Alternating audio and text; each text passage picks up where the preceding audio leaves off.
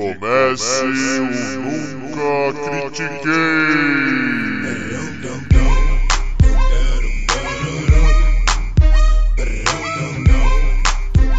Boa noite, bom dia, boa tarde. Bem-vindo a mais um episódio do podcast esportivo embasado não jornalístico e zoeiro. Eu nunca critiquei. Eu sou Maurício, the host with the most, o seu Dave Batiari desse episódio.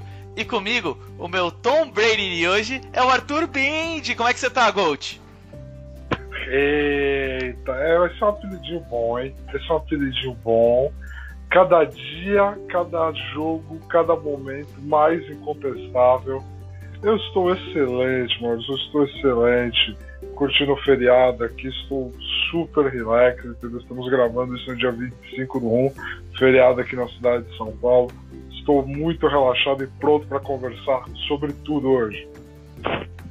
Perfeito. Cara, é, obviamente o pessoal já pode perceber, vai ter aqui a review das conferências de é, da, da, das finais de conferência da NFL e nós vamos deixar a preview do Super Bowl para semana que vem, mais pertinho, deixar o pessoal não tão ansioso, né? Esperar um pouco. Mas vamos lá. Cara, você quer começar? Porque eu vou tomar bastante tempo explicando aqui coisa. Tá bom, beleza. Nós vamos começar então pelo primeiro jogo de ontem, que foi Green Bay Packers e Tom Brady Buccaneers. Tampa Bay Buccaneers. Cara, primeiro, foi tudo que nós, fãs de esporte, poderíamos pedir. Essa que é a verdade. Toda a emoção do jogo, toda a adrenalina, um milhão de fatores, um time tendo que marchar de trás do resultado. E assim, a gente aqui no podcast, a gente falou, o Green Bay era favorito. O Green Bay jogava em casa. É, mas não falei tão, eu não falei tanto quanto você, vou deixar bem claro, porque eu também... É, é. É, eu foquei muito. Eu foquei muito na ideia do quão favorito o Green Bay era. E o Tampa Bay Buccaneers ter ganho do jeito que ganhou mostrou uma unidade e um time muito bom, muito completo, mas cara, eu quero focar muito aqui na narrativa. Porque eu quero deixar bem claro aqui. O time é Tom Brady, o time do Tampa Bay Buccaneers? Não, não é Tom Brady. Uh -uh. Não é 100% Tom Brady. A defesa do Tampa Bay Buccaneers é monstruosa. É, uh -huh. o jogo corrido é um belo jogo corrido. É um belo jogo corrido. Só que existe um fator gigantesco no futebol americano, onde a estratégia é muito, muito, muito importante. E o jogo mental para a execução dela é fundamental. Não existe e nunca existiu nenhum jogador na história do esporte que se aproximou do jogo mental e do conhecimento do jogo e das nuances dele do que Tom Brady. O Tom Brady, a presença dele, o que ele implementou nesses jogadores desse elenco, tudo que ele fez vai além dos passes para touchdown dele e das interceptações que ontem ele esteve muito perto de implodir o jogo para Tampa Bay. Vai além disso. Vai no aspecto de eu já fiz, acreditem em mim e façam como eu faço que a gente vai chegar lá. E o Tampa Bay chegou. O Tampa Bay era um time de meio de tabela para baixo ano passado. Esse ano chega ao Super Bowl, tendo ido pelo wild card, todos os jogos fora de casa e o Tom Brady vai para sempre poder falar que com 43 anos, e todo mundo falando que ele era o quarterback de sistema do Belichick, ele mudou de conferência, mudou de clima, porque ele saiu do frio de Boston para jogar no Terra dos Aposentados da Flórida, entendeu? Ele vai para lá, ganha fora de casa o wild card, ganha fora de casa o divisional round do Drew Brees, ele aposenta o Drew Brees no processo vai até Green Bay para enfrentar o cara que na geração dele todo mundo fala Aaron Rodgers é melhor, Aaron Rodgers é melhor, é muito melhor que também. Vai até a casa do cara, elimina o cara e agora ele vai ser o primeiro time da história a jogar o Super Bowl no seu estádio. O time da casa estará jogando o Super Bowl porque o Super Bowl será na arena, no, no estádio do Tampa Bay Buccaneers. Este é Tom Brady, é o que ele faz e o que ele agrega. Ok? Ok. Tá. Vamos lá. Eu comecei aqui o episódio e eu falei como é que você tá, Gold. Porque eu, eu tenho que abrir a mão. Não tem jeito. Eu não vi Montana, eu não vi os antigos, eu vi Favre, eu vi um pouco de Favre na verdade. Consegui pesquisar um pouco mais depois, é claro. Vi um pouco de Elway, vi um pouco de Marino, mas sempre pesquisando mais do que assistindo, obviamente, né? Então eu consegui ver algumas dessas pessoas, é, mas não vi Montana. Não cheguei perto de ver Montana, não vi o do Cowboys, que era bom naquela época. O que eu vi, Tom Brady é muito casca grossa. Muito mesmo. Então, se é pra, se é pra ter uma discussão de quem vai ser o GOAT nessa época que eu vi, tem que ser Tom Brady. Não tenho o que falar, tá? Eu acho o Aaron Rodgers mais talentoso que o Tom Brady, acho. Realmente acho. Eu acho sim. Só que tem um fator muito diferente que o Tom Brady e o Aaron Rodgers são muito, muito diferentes. O Tom Brady é um líder, um puta de um líder, mas assim, um senhor líder. Isso já era na época do Patriots que o pessoal pegava a câmera, ele gritando e não sei o que. Isso aqui, tipo, ele não era abusivo. Você via que ele tinha uma liberdade com os jogadores para motivar, para sempre aparecer. E, mano, o Rodgers entrou é, é, essa temporada praticamente. Ele entrou, olha, se a gente não for campeão do Super Bowl, eu talvez saia. E já tava um clima muito ruim. O time do Green Bay teve que mudar de técnico, mudar disso, mudar aquilo, para tentar sempre amaciar o Rodgers. Isso pro resto do time é, um, é muito ruim. Claro, o Tom Brady ganha menos do que o Rodgers, é mais fácil de montar um time em volta, não há dúvida. Mas ainda assim, é, é, é, o Tom Brady que sempre recebeu pouco no Patriots. É, é, a maneira dele mostrar o quão líder ele é do time. Falar: olha, eu sou foda assim, mas eu preciso de vocês também. Não vai ter jeito. Falando nisso, tipo, dando mérito pro Tom Brady aonde tem, a defesa ganhou o jogo ontem. Ganhou.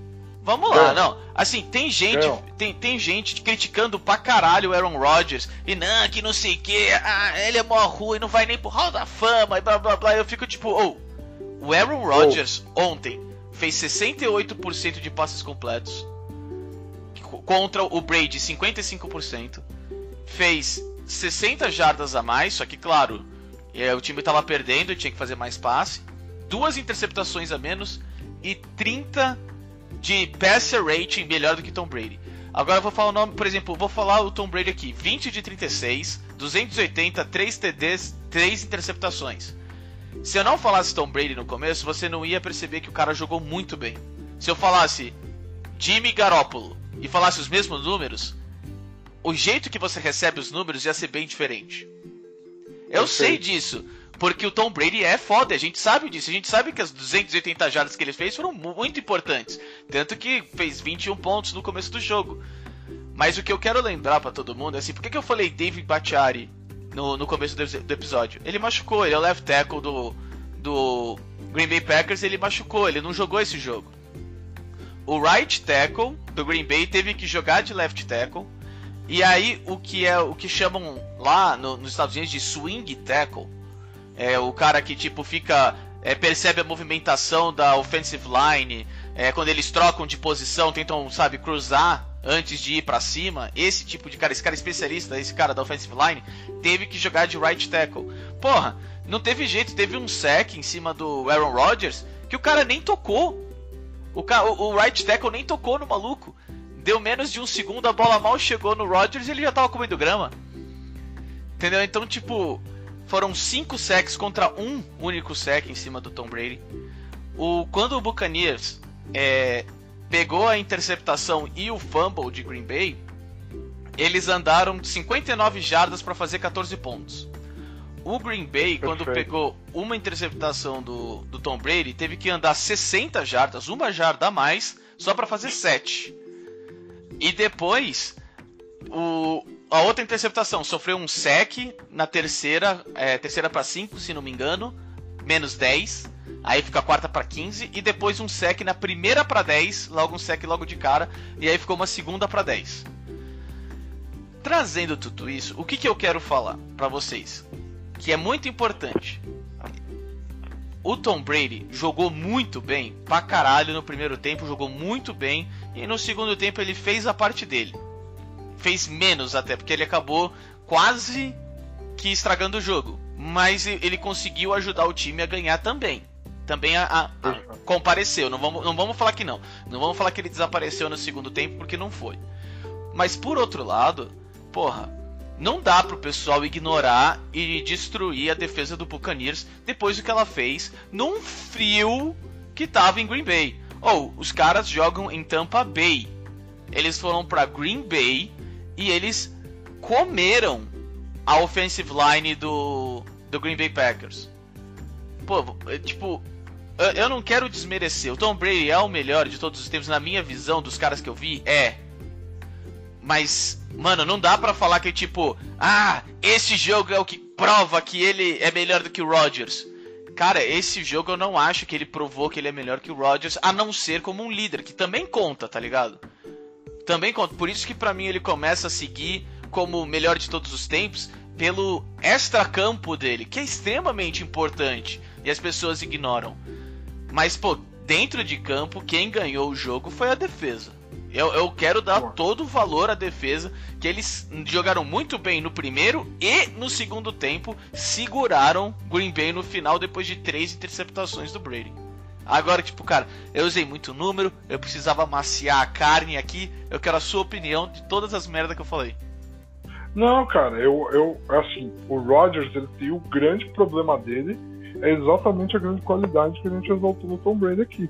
O Rodgers não é um líder o Rogers, ele é aquele QB de todo o filme adolescente, que ele é tão bom que virou profissional no nível que ele virou. Mas ele ainda é aquele QB do colegial. É isso. Ele é egocêntrico, ele é egoísta, entendeu? E a atitude dele, logo depois de ser eliminado num jogo que ele não jogou tão bem, vamos ser sinceros, ele não jogou tão bem, num jogo como esse, por exemplo, ele tomou uma péssima decisão numa jogada crucial do jogo que beleza, ah, o técnico do Green Bay não quis ir na quarta para touchdown. Beleza, ele não quis ir na quarta para touchdown. Mas assiste o replay e vê como o Rodgers estava livre para correr para a endzone e ele tenta um passe em cima de uma cobertura dupla para o Devante Adams, sabe? Então assim, é, o Rodgers ele tem uma péssima atitude e um talento gigantesco. O talento dele gigantesco mascara a péssima atitude dele. O Tom Brady tem um talento bem grande, Sim. mas com uma ética de trabalho e uma liderança nunca antes vista. Não existe precedente por que o Tom Brady faz com 43 anos na história do esporte dele. Não existe precedente. Não é que ele está seguindo os passos de Isso é alguém é com longevidade. Que nem quando o LeBron agora está chegando nos, nos, nos últimos anos da sua carreira, as comparações vão ser muito maiores com o Karim Abdul-Jabbar do que com Jordan e com Kobe, por exemplo. Porque Karim foi uma estrela longeva, né? Jogou em alto nível por muitos anos. Uhum. O que o Tom Brady está fazendo não existe precedente. Então, assim, é... essa diferença de postura reflete na atitude do time. E o time do Buccaneers é um time que acredita 100% em si mesmo de que eles vão vão ganhar o jogo. O que a defesa do Tampa fez, mérito para todo o time de coordenadores do Tampa também, sim, que esse sim. é um dado muito Todos interessante. que eu esqueci também, por favor, é, não, com certeza. É, esse é um dado muito interessante. O time de coordenadores inteiro do Tampa Bay Buccaneers são de treinadores negros, entendeu? Óbvio. Isso, e isso é um dado muito, muito, muito legal numa liga que ela tem uma regra que obriga as franquias a entrevistarem treinadores negros para garantir oportunidades minimamente iguais, né? Pelo menos tentar fazer isso.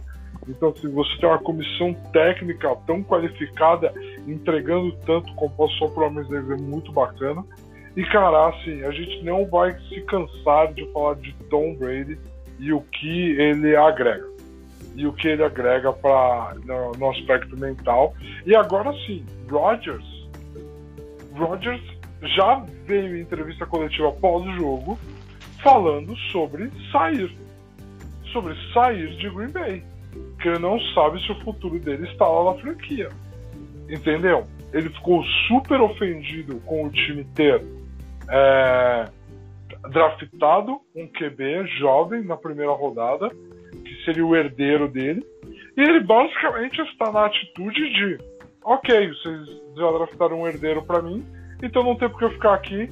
Esse time não vai chegar a lugar nenhum apontando o dedo para todo mundo e todos, né? Do, do porquê não dá certo. E vamos ver agora quais são os próximos capítulos dessa novela. A verdade é que se Aaron Rodgers quer ser trocado e Green Bay estiver disposto a trocar, ele não fará outra coisa se não sair. Porque qualquer franquia, eu digo qualquer franquia na NFL que não é chamada Kansas City Chiefs quer Aaron Rodgers e dá o seu QB titular e dá mais 4, 5 escolhas de primeira rodada para ter Aaron Rodgers. Qualquer franquia faz isso. Los Angeles Rams vai fazer isso.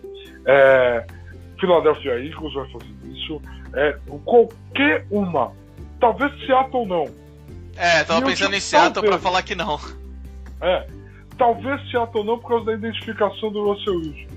Mas nesse momento, na NFL inteira como um todo, qualquer franquia aceitaria esse acordo.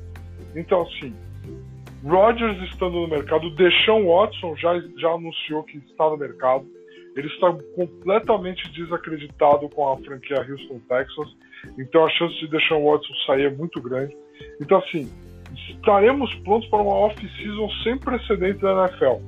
Isso porque o melhor, um dos melhores QBs que o futebol americano já viu se comporta como um jogador de colegial de filme adolescente. É, então. Eu. Cara, é foda, porque assim que perde. É o que eu tava pensando aqui. A gente tava falando, por exemplo, Tom Brady, pá. Mano, o Tom Brady é muito o Michael Jordan. Enquanto o Aaron Rodgers é o Allen Iverson. Você hum. consegue hum. perceber a diferença de talento um do outro, mas que um não consegue transformar o resto necessário, tá ligado? Para levar e carregar o time. Sabe? Uhum. Então, porque mano, o Allen Iverson era a mesma coisa, velho. Ele carregava o time aí chegava na hora de praticar, mano, practice. We talk about practice. Porra. imagina você é, é, um cara que tipo treina todo dia, vai lá e o, o líder entre aspas do seu time fala um negócio desse, tá ligado? É foda. Entendeu? Tipo, e, e, isso, isso, isso pesa, tá ligado? Em muitas coisas. Mas foi o que eu tava pensando aqui. E cara, vamos lá. Eu fico pensando aqui assim. Do jeito que tá, eu acho que é bom pro Packers pegar assim um, um quarterback e escolhas de draft. Eu acho bastante interessante sim. Só que eu acho muito importante, já que já que não tá dando certo, já que vai ter que mandar embora, aquela coisa toda, pega um quarterback. Não é tipo pega qualquer coisa, qualquer quarterback. Não, pega um bom quarterback. Não precisa ser bom, não, o Andy Dalton. Por quê? Porque o que importa é o moleque que foi draftado, só que ele não está em momentos de vir e jogar. Entendeu? Da mesma forma que o Rodgers ficou acho que uns 3, 4 anos atrás do Favre, sabe? Esse moleque tem que esperar o tempo dele, ele tem que evoluir com calma, sem pressão. E quando ele chegar, sabe? Aí ele pode chegar tranquilo. Eu acho, assim, a gente vê tantos quarterbacks jovens morrendo no meio do caminho, sabe? Porque eles não tiveram é, a mesma destreza que, por exemplo, o Josh Allen conseguiu. A maioria passa como Mitch Trubisky, o Johnny Manziel, eles são muito talentosos, não dá para falar que não. Eles eram os melhores do draft class deles, sabe, como quarterbacks. Por que que não fez a, trans a transação? Mano, primeiro ano, ano rookie, já coloca direto como tipo titular. Isso queima e mata, tá ligado? O a confiança, a evolução, entendeu? A cobrança do, dos, dos fãs. Então eu acho que sim, parece ser bastante interessante fazer uma troca, infelizmente. Tipo, é algo que me dói pra caralho, tá ligado? Mas. pensando no futuro da organização, é, tipo, esse casamento, infelizmente, já não tá dando mais certo. Sabe, são 37 milhões e meio, sabe, pra ver um cara que se o time perder, ele fala, ah, foda-se. Aí é foda. É, entendeu? É, tipo, aí é, ele é. começa a apontar dedo, ó, técnico é um lixo. Tudo bem, o técnico antes era um lixo, era, mas. É, não era um lixo, ultrapassado. A palavra certa é ultrapassado. ultrapassado. É, não era um lixo, é um ultrapassado. Mas aí apontar, ah, agora é esse aqui, agora não sei o que, cadê meu running back, cadê meu wide receiver, cadê isso, cadê aquilo, entendeu? Então é. É foda quando na verdade ele deveria, ao invés de estar tá cobrando, tentando trabalhar junto com os caras, ou sei lá. Não... Justíssimo. É. Justíssimo. Justíssimo. E eu digo, e assim, dado o fato de que o de que o Packers já draftou um QB pensando nos próximos capítulos, Sim. eu diria que isso abre uma multitude de opções, cara. Você poder atacar outras áreas do seu time. Você consegue de uma franquia que ela te troque dois caras elite da elite defensivos. Elite da elite defensivos. Dois, três caras desse, mais escolhas de draft. Entendeu? Porra, aí você tem um timaço. Uhum. Pronto. E aí você coloca o garoto, o quarterback, e fala: garoto, vai lá, o time tá montadinho, você não vai precisar fazer tanto assim para ganhar, sabe? Você tem mais três anos para evoluir se você quiser, pode é, ficar tranquilo. É, é, você tem essa janela de oportunidade aí. Então, assim, vamos ver. No fim do dia, o Rodgers é top 3 QB da NFL, querendo ou não. Então, arrumar uma troca para ele é muito difícil, muito complexo e acho que a gente nem vai conseguir chegar nessa conversa aqui. E é. nós precisamos falar do adversário da Tom Brady, do outro jogo de, da, das finais de conferência de Buffalo Bills e Kansas City Chiefs. Quer começar você, Maurício? Ah, eu posso começar. Para mim não tem muito problema porque eu falei, eu falei abertamente aqui, eu queria muito que o Bills passasse, eu torci para eles, eu, mas, cara, do começo ao fim, eu estava esperando o trem desandar. E não, não demorou muito tempo. Entendeu? Sabe? Não demorou muito tempo. Porque assim, tá, começou 3 a 0 9 a 0 legal. E aí, mano, já era. Aí 21 pontos, assim, aí uma, uma Holmes deu uma Holmesou, entendeu? O time do Kansas City, Kansas City Zou, porque entendeu? E aí já era. E aí, aí o, o, time deles pega um ritmo muito forte que não dá para acompanhar. Isso é o foda. E, é. mano, a defesa do Buffalo é muito boa assim. E não deu. Eles não conseguiram parar esse caminhão, entendeu? Então, eu fico pensando que Kansas City vai fazer o back-to-back, -back, cara. Já falo agora, mas aí a gente vai falar mais pra frente, eu tô ligado, lá, lá, lá, lá. Mas, é, mano, fica. O, o, o que me passou desse jogo foi isso, entendeu? Justo, justíssimo. Esse time do Kansas City é uma máquina de pontuar. Patrick Mahomes é um gênio. E, assim, o que dá para tirar desse jogo? De que Buffalo não estava preparado ainda para o desafio que era enfrentar o Kansas. Porque, querendo ou não, o Kansas é o atual campeão. Então, isso também dá para eles um pedigree diferente, né? Entrando no jogo, mandantes de campo. Já estivemos aqui. Cara, você parou para ponderar que o Mahomes tem três anos de titular na vida dele e os três anos dele, ele chegou na final da conferência? Caralho! dois ele tá no Super Bowl, três ele chegou na final do conferência. O Mahomes vai passar o, o Brady como o melhor de todos os tempos, cara. Se continuar assim, vai. Vai, vai, vai, vai. Eu, é, ano passado eu já falava isso no Super Bowl, eu falei, a gente já tá testemunhando o maior da história. E eu tô só muito feliz esperar. que eu. É, eu tô muito feliz que eu já me toquei disso. Eu tô só aproveitando, tá ligado? Porque é isso. O e o que ele faz com esse ataque, o que o Andy Reid faz de variação, é um roubo, cara. É um dos técnicos mais geniais do mundo, com um dos QBs que permite ele fazer mais coisa que já existiu. É, é completamente loucura. O Buffalo tem as armas, tá? E o, a mágica do futebol americano é a questão do. Para quem já viu o filme, é o Any Given Sunday, né? Nossa, top! Qualquer. Isso pode acontecer. E esse é um takeaway muito interessante do jogo ontem. Os jogadores em campo estavam real, real, real com animosidade. O Stephon Diggs ficou em campo assistindo a celebração do Kansas, sabe, de capacete e tudo, entendeu? Então está nascendo uma rivalidade, porque o Josh Allen e o Patrick Mahomes, eles têm um ano de diferença do draft deles, sabe?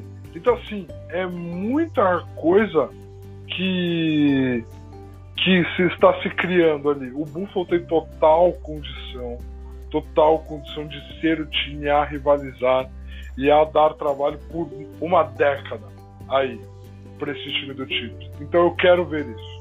Eu quero ver essa transição, eu quero ver esses momentos, mas para agora, Buffalo não tinha condição de ganhar de Kansas, em Kansas ainda por cima, né? Buffalo agora já sabe, tem que trabalhar para ter mando de campo, porque essa que é a verdade, o mundo sem coronavírus, com o jogo, com o mando em Buffalo, com aquela torcida de Buffalo, é outro jogo. É outro jogo. Não há dúvidas sobre isso. Que é outro, porque jogar em Buffalo em janeiro com aquela torcida é outro esporte. Não, isso, isso que você falou com certeza, e assim, tipo, a, o que as pessoas têm que entender também um pouco é que no futebol americano a coisa é diferente. O Tom Brady, sabe, por tanto tempo como ele foi, é algo muito raro, sabe? Normalmente você tem um Aaron Rodgers da vida que é um puta de um QB do caralho e, mano, você foi para três Super Bowls em 17 anos. Porque o futebol americano é muito, muito punitivo. Tipo, você não tem o, running back certo, você não tem o linebacker certo, você não tem o cornerback certo. Tipo, são pequenos detalhes que chega na hora do vamos ver e você para no meio do caminho. Entendeu? Então, tipo, sim, não adianta sim. você ter só um quarterback super ah. sensacional, tá ligado? Não, é. Tem muito é. mais coisa envolvida, então. Eu, eu, o, o futuro do Buffalo Bills pode ser muito bom. Sabe, é legal ver esse time crescer, sabe, esse time mostrar que, olha, a gente é competitivo, mas a gente ainda falta um pouco para estar tá na prateleira desses caras, infelizmente. Mas, mano, se eles continuarem o trabalho bem, eles podem chegar lá, tá ligado? Eles podem realmente, tipo, fazer uma home suar, suar pesado, tá ligado? Sim, sem dúvida, sem dúvida. Essa coisa do detalhe, né? É muito grande. Me faz lembrar, por exemplo, o ano passado, temporada passada, o time do Patriots, o Stephen Gilmore, ele foi eleito jogador de defesa do ano, né? Ele fez uma temporada absurda. E aí você pega os últimos jogos dele, os, três, os quatro últimos jogos dele, principalmente os três últimos jogos, incluindo playoffs, ele foi super queimado. E aí você vai fazer uma análise do porquê, porque os treinadores descobriram uma questão de alinhamento de pé dele. Se o pé direito dele estava alinhado na mesma direção do entre as pernas do recebedor que ele estava marcando, significava que ele ia marcar determinado ponto da rota. Se estava para fora, era outro. E aí os caras começaram a explorar isso. Olha isso, cara. Olha isso. É um jogo de detalhe numa multitude de porradaria que a gente não percebe muitas vezes. Então, assim, é, o que o Kansas City está fazendo três anos seguidos na final de conferência, seu segundo Super Bowl seguido, é uma raridade. Nós estamos testemunhando história. E aí, Maurício, para você, né? nós estamos testemunhando Tom Brady contra Patrick Mahomes seria se a gente tivesse conseguido ver Jordan versus Kobe, né, cara? Sim. Na final da NBA. Sim, eu já vi esse meme com o, os cabelinhos no, no Jordan e no, e no Kobe, né, que fizeram só de zoeira, porque parece mesmo. Parece muito que é tipo, ó, eu era o rei antes. E eu provei que eu era o rei antes. Toma. Agora vai ser você. Cuida bem. É. Os próximos 15 anos são seus. Tá muito assim.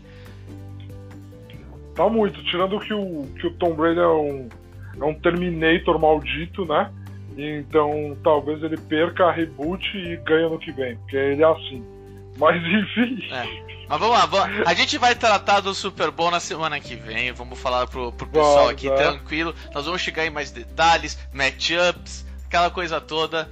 Então vamos pro segundo assunto que é, cara, James Harden, Brooklyn Nets, sim, estamos atrasados, mas é, teve muita coisa que aconteceu pra gente falar aqui. Não dá pra negar. E eu gostaria que você fosse primeiro, porque tem algumas coisas que eu vou falar que vão ser meio chatas, para variar, né, né pessoal? Vocês estão acostumados já. Não, beleza. Então eu vou falar. James Harden no Brooklyn Nets. Primeira coisa, é, qualquer reação que a gente fosse ter inicialmente, ela ia ser muito prematura. Porque, primeiro, existe o fator que é três estrelas, três craques quando você está falando de gênios do esporte, e aí a gente está falando de Kyrie Irving, Kevin Durant e James Harden, que é o trio do Brooklyn, quando você está falando de gênios, você nunca pode subestimar a capacidade, capacidade deles de se adaptar. Ponto. Ponto. Isso é inegável. Então nós teríamos que esperar um pouco. Para falar da atitude de James Harden, ele mostrou o que ele mostra sempre, o que ele mostra todo ano. Que ele não é um líder, ele não é um cara capaz de conduzir uma franquia a um título. Ele teve todos os parceiros possíveis que Houston pôde dar para ele.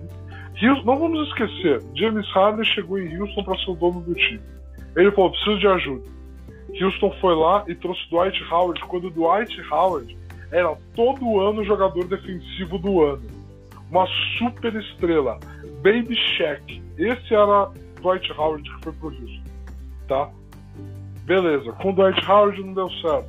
Show. Foi e trouxe Chris Paul. Com Chris Paul ele foi, chegou à final de conferência contra o Warriors, chegou em jogo 7, e aí o time do Houston me perde 27 arremessos seguidos, entendeu? E é eliminado pelo Warriors. Show. Excelente, parabéns. Beleza, com Chris Paul não quero mais, Houston. Beleza, quem você quer jogar? Ah, quero jogar com o Westbrook, ele é meu amigo, meu brother. Traz o Russell Westbrook monta o time para funcionar com você e o Russ.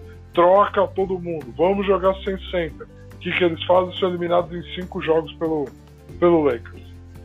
E aí ele vai e fala: Eu já dei tudo por esse time que podia dar, eu quero sair, quero ir pro Brooklyn. E ele consegue. Eu vou deixar isso tudinho para você, Maurício. Eu vou me atentar somente em quatro. O time do Brooklyn com a troca ficou com um poderio ofensivo inacreditável. Não existe você tem três dos cinco melhores jogadores com a bola na mão da NBA. Exato. Três no seu time. É inacreditável.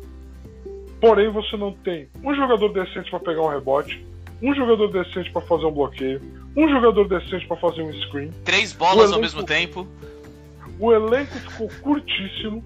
Cara, eles perderam dois jogos seguidos pro Cleveland com o Colin Sexton fazendo o Kyrie Irving parecer que a tro... porque o Colin Sexton, a escolha de draft que, que o Boston deu pro, pro Cleveland, na troca que levou o Kyrie pro Boston, né? Então, o Colin Sexton fez parecer que o Cleveland acertou, acertou a troca. Esse é o nível. Esse é o nível. E eu gosto muito do Colin Sexton. Sim, sim. Não, vamos, não, vamos, tirar mérito, mas ah, eu entendo ah, perfeitamente ah, o que você falou. É. O Brooklyn tem mais buracos do que um pano de chão velho é inacreditável. Com um treinador novo, que nunca lidou com estrelas antes, esse time é um barril de pólvora que vai pegar fogo todo o jogo, porque o ataque é inacreditável. São três gênios. Só que são três gênios que não sabem perder, não sabem ganhar sozinhos, têm tendência a culpar outras pessoas pelas suas falhas. Assim, meu, eu posso falar uma coisa? Sabe o que eu queria? Eu queria que fosse um mundo não Covid. Sabe por quê? Porque eu queria ver jornalista com o microfone na cara deles no fim de todo jogo, toda vez que eles perderem. Porque, malandro, ia ser uma shitstorm inacreditável. É. O que eu quero falar bastante é assim: primeiro, o Harden ele não pediu uma troca, ele forçou uma troca. Ele chegou, depois do, do training camp, ele chegou e tipo, ó. Eu tô uns 20 quilos mais pesado. e é isso aí, velho. Vocês querem me trocar agora? E aí você fica tipo, mano, what the fuck, velho? Aí ele, tá bom. É pra eu jogar os primeiros jogos da temporada? Tá bom. Eu chuto quanto por, por jogo? Uns 30 por jogo? Eu vou chutar 12. Aqui, ó, vou passar, vou passar. E começou. Começou a falar, eu não ligo. Voltou a ser o mesmo cara da defesa que ele sempre foi, na minha opinião, mas as outras pessoas falam que ele melhorou, então ele regrediu pra caralho. Começou a fazer. A média dele era daquele plus minus, menos 19. Tranquilo. Então, tipo, ele forçou a troca dele. E algo que eu queria tratar, até perguntar um pouco para você. Vai fugir um pouco do assunto, mas eu não ligo, porque trata do James Harden. Ok. Ele voltou uns 3 minutos mais lento, né? E nas jogadas dele. E ele meteu os 41 pontos, não foi? Cara, o James Harden meteu 41 pontos? Quando não. Ele, quando ele voltou, ele estava no primeiro ou segundo jogo da temporada. Ah, quando ele voltou no Houston. Sim, Isso, ele meteu isso. 40 pontos na volta dele. Isso, perfeito. Achei que você tava falando em Brooklyn. Não, não, não. Eu não, não, não. Tá, beleza, ok. O que que isso quer dizer das nossas regras defensivas ou ofensivas, proteção à ofensiva, quando um cara vem, sei lá, 10 quilos, 15 quilos mais pesado, claramente mais lento, tá, tranquilamente 12 quilos mais pesado. Tranquilamente. tranquilamente, absurdamente tranquilamente. E tipo, muito, muito mais lento e o cara consegue ainda fazer o que ele quiser. O que, o que me veio na cabeça na hora foi: por que, que você treinou tanto a sua vida toda? Porque não precisa. As regras te permitem dar o espaço necessário que você consiga fazer 40 pontos. Eu entendo, eu entendo, eu entendo. Mas, velho, ou. imagina você em algum outro esporte aparecer com 12 quilos a mais, velho. E ainda conseguir fazer o que você faz de vez em nunca no ano passado, quando você tá tentando de verdade. Mas não é de vez em nunca. Mas, pô, sabe, não era pra fazer. Era pra ele fazer 12 pontos, era pra ele fazer 16, chorando, se ele for o, o sensacional que ele é. Mas 41? Entendeu? Então, então, mas ele é gênio. Mano, Ele é gênio, né? É assim, ó, Ronaldo Fenômeno. É isso que eu te digo. não, Ronaldo Fenômeno. cara, eu não, eu não, Ele não fazia sempre, ele não fazia toda noite. Mas quando ele fazia, era. Cara, como? Cara, é aquele gol dele na, na, na Copa do Brasil contra o Inter, que ele arranca do meio de campo e ele ganha da zaga inteira do Inter na velocidade. E você olha e fala: Oi? Da onde que isso surgiu? Entendeu? Ele não dava uma arrancada em 12 jogos diferentes, mas ele dava uma arrancada que ele precisava, sabe? É, o James é gênio, é incontestável. O que você falou da questão dos espaços, e eu automaticamente reagi com hum, é porque o James Harden é um dos jogadores mais brilhantes da história em criar espaço para ele. Ele fica lá batendo aquela bola por 20 segundos, ele se coloca numa situação em que claramente não existe outra opção, ele vai dar um step back, ele vai chutar essa bola e ele cria essa janela e ele guarda a bola lá E dentro. ele dá quatro passos pra trás e aí ele. ok, pia- piadas à parte. Piadas à parte. Eu, eu- não, tipo, de verdade, piadas à parte. Eu sempre, eu só acho que assim, o Harden, na, na minha opinião, ele mostrou o quão a falta de contato, só contato, só tipo botar o peito na cara, sabe? Tipo, faz diferença no basquete. Faz, porque nos playoffs ele não entrega isso. E todo mundo sabe que defesa de playoffs É outro jogo. marcam muito menos. É outro jogo. É outro jogo. E é, e é isso que, tipo, que na hora que eu vi, mano, sem maldade, o Papai Noel fazendo 41 pontos, velho. Oh, é foda, velho. Você fala, ah, mano, sem maldade, tinha alguém na frente dele? Porque você fica pensando, mano, se tivesse um cara na frente dele, não, não era pra isso ter acontecido. Eu entendo que ele é muito, muito bom. Mas eu, eu pude, pelo menos na minha visão, eu consegui perceber problemas em volta disso. Mas aproveitando que sim, ele é um gênio em utilizar as regras atuais a seu favor. Não vou negar. Mas, mano, James Harden, Kevin Durant, Kyrie Irving não vai dar certo. Eles vão ter que trocar alguém. Que eu acho que vai ser o Kyrie Irving. Porque até porque. Você acha que eles vão trocar alguém? Eu acho que eles não trocam ninguém, cara. Cara, eu acho que essa é a aposta. Eu entendo que essa é a aposta. Eu, eu realmente entendo, porque tipo, você vai trocar o Kyrie Irving pra quem, sabe? Tipo, e, e o que, que você vai pegar? Começa a complicar mais. Porque, mas, mano, eu entendo que o Kevin Durant não é um cara que joga tanto com a bola na mão. Mas é um pouco. Mas não, ah, caralho, que nem James Harden e Kyrie Irving são. Justo. Então, tipo, eu fico. Olha, você tem dois jogadores que precisam da bola por 16 segundos na mão. E um cara que, tipo, oh, eu não, você não vai deixar 4 segundos só pra mim, né? Tomar no seu cu. Então eu, eu acho que isso vai trazer problemas não na temporada regular, sabe? Porque a temporada regular.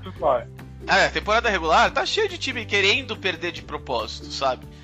Mas, mano, na hora que você pegar. Pode até ser na temporada regular, mas por exemplo, você pega um Boston Celtics, um, um, um Los Angeles Lakers, um Clippers, sabe? Tipo, um Utah Jazz, eles vão mostrar esses problemas, esses erros para você. E nos playoffs vai ficar aparente. Então eu, eu realmente acho que a melhor coisa que eles deveriam fazer é, tipo, tá, você trouxe o Harden, você vai ter que desmontar um dos outros dois. O que é horrível, porque, tipo, é a primeira vez que os outros dois estão jogando junto. É, cara, assim, o elenco do Nets está muito curto. A proteção defensiva deles não existe. Eu estou assistindo nesse momento o jogo contra o Miami Heat. E assim, beleza, o Miami Heat é um roubo porque primeiro é um dos times que melhor roda a bola, né? É um dos times mais bem treinados.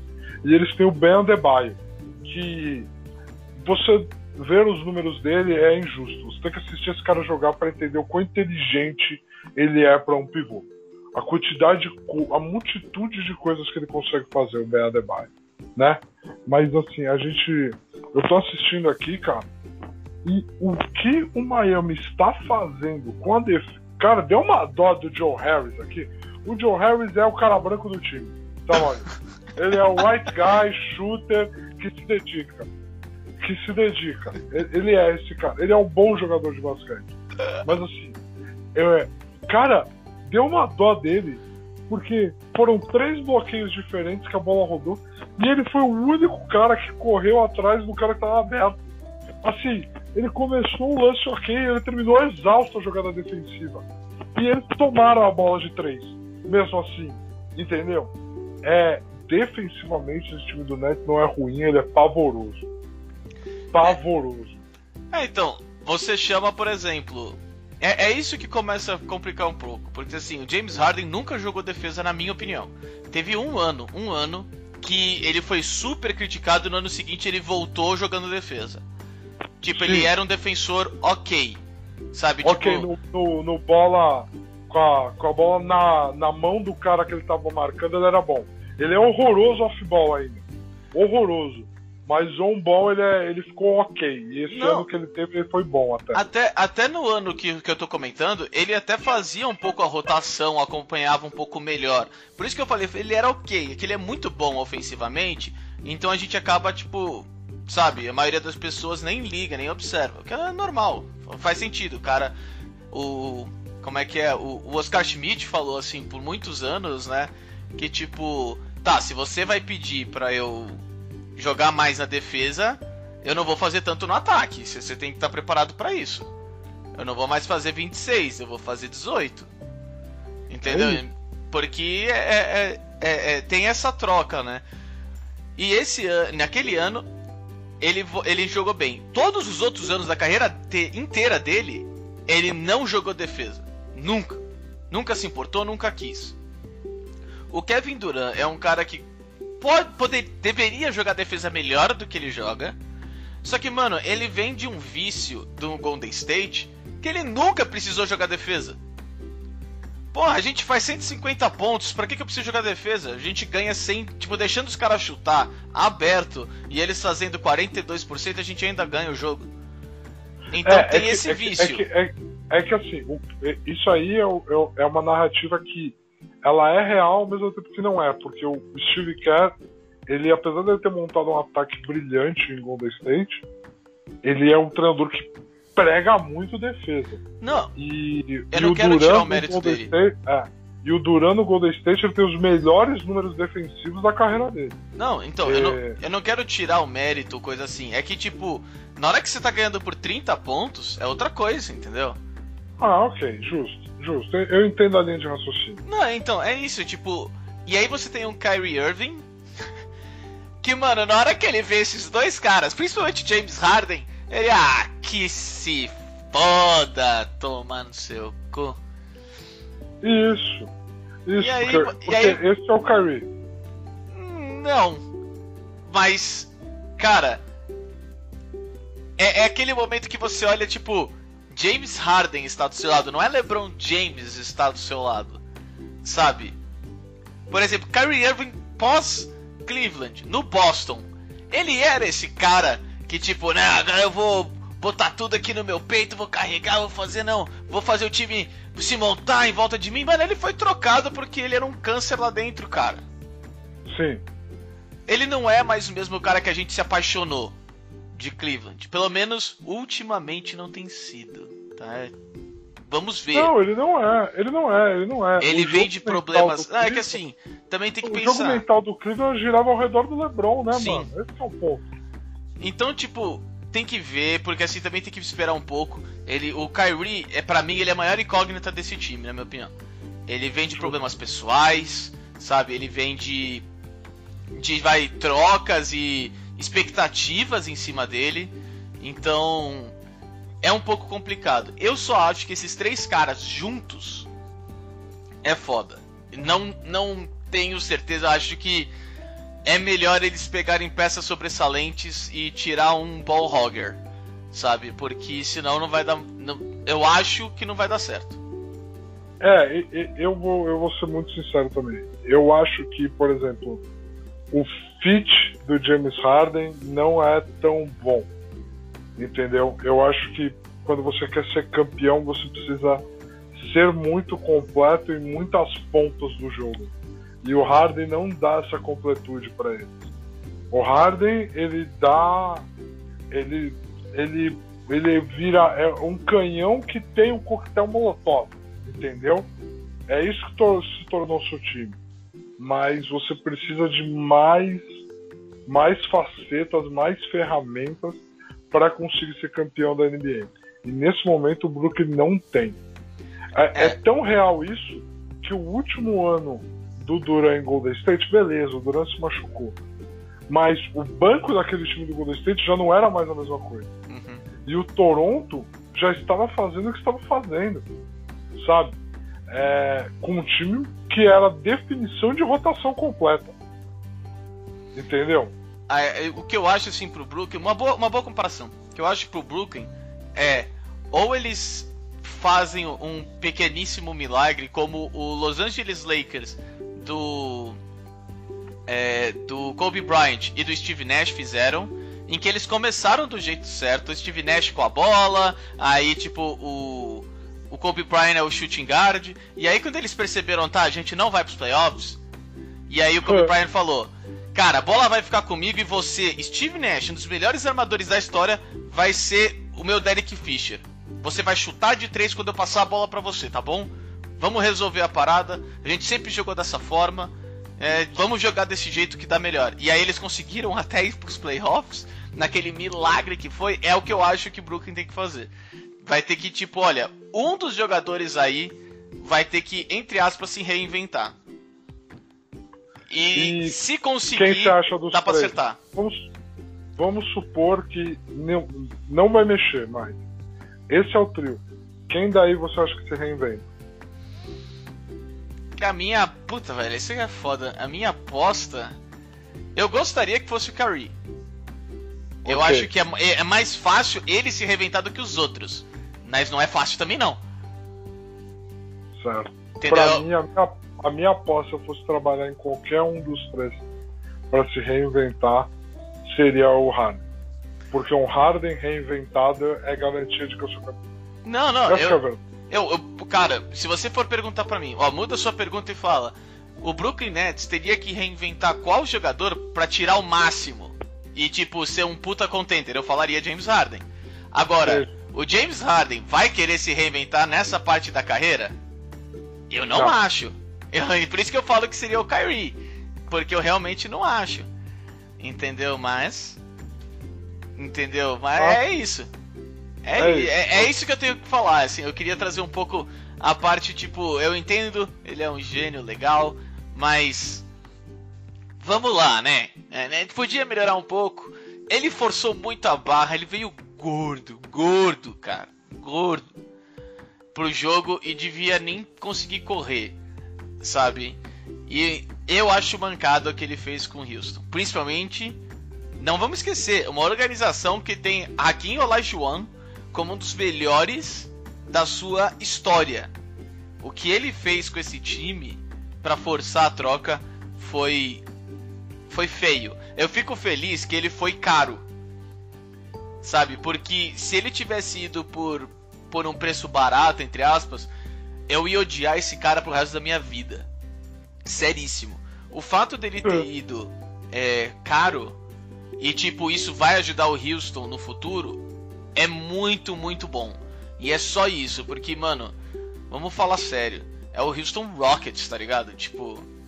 Ó, oh, eles tomaram um puta de um soco, tá ligado? Tipo, é foda. É, é foda. Como franquia é foda. Você fala, Quando a gente criou outra... o James Harden é. como franchise player. Você era sexto isso, homem isso antes é de vir pra cá. Isso é sexto homem. A gente apostou em você, a gente fez tudo o que você quis e você vem com 20 quilos a mais do nada, sem falar porra nenhuma. E demandando é. uma troca pro Brooklyn Nets e só pro Brooklyn Nets. Cara, é foda. Tipo, de verdade, foda. Mas não é só pro Brooklyn Nets. A gente tem aí o nosso mãe de Ná, né? O Arthur Pindi que descobriu, soube e fez parecer óbvio pro resto. Mas pô, continua, pode falar. Não, porra, cara, é a vontade do jogador é um negócio muito que pesa muito na troca. Essa é a verdade, né? Então, quando junta a vontade de a, vontade, a fome com a vontade de comer e a e o Nets tinha vontade de comer, porque queria fazer impacto, né? E o James Harden com a fome, obviamente, que ninguém chega a 20 quilos mais pesados sem fome. Com certeza. Então, o, o, o piada dessa piadas à parte, isso que você falou do Houston é muito real. Esse é o sentimento que o torcedor do Houston com certeza deve estar sentindo. É, quando voltar a ter torcida, vai ser muito curioso ver o primeiro jogo do Harden na arena do Houston. Eu espero que eles não passem a mão na cabeça, saca? Porque ele não merece ter passado a mão na cabeça. Porque o que ele fez foi realmente absurdo. Tá certo que o dono do Houston agora, o Fretita, você sabia disso, né? que um dos Fretita, que é o dono do, do Houston Rockets agora, né, Maurício? Que era um dos donos do UFC. Ah, os caras. Ah, então, é que não é esse o nome que fala, não é Frentita que eu escuto. É, mas é, é de. Da Zufa, né? A antiga Zufa. Isso, é, da Zufa, da Zufa. Da Zufa, isso. Eles são os donos do. do. do Brooklyn Nets agora. E ele tá trabalhando total em contenção de gastos, cara total em contenção de gasto. Então, para ele, beleza, o Harden quis sair, ele nem ficou triste porque se livrar do Harden na folha salarial para ele era um, era um objetivo, saca? Então, é, assim, ele.